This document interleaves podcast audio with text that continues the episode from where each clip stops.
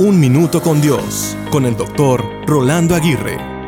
Albert Einstein, reconocido científico, dijo, hay una fuerza motriz más poderosa que el vapor, la electricidad y la energía atómica, la voluntad. Yo estoy completamente de acuerdo con él. Esta parte instintiva del alma es vital para el accionar del ser humano. En el alma tenemos las emociones, los sentimientos y la voluntad. Sin embargo, cuando la voluntad se fortalece, esta suele controlar las emociones y los sentimientos porque las voluntades débiles se traducen en discursos, pero las fuertes en actos.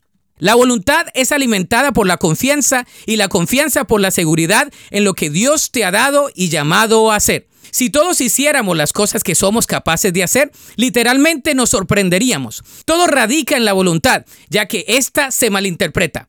La voluntad no son las ganas, las emociones internas que nos mueven, ni las actitudes. La voluntad tiene que ver con la decisión interna de controlar lo que pensamos, lo que decimos y lo que hacemos. Tiene que ver con el dominio propio. Ya que nuestra voluntad tiende a ser rebelde, ¿por qué no someterla a la voluntad de Dios? Te aseguro que el hacer su voluntad le dará sentido a la nuestra.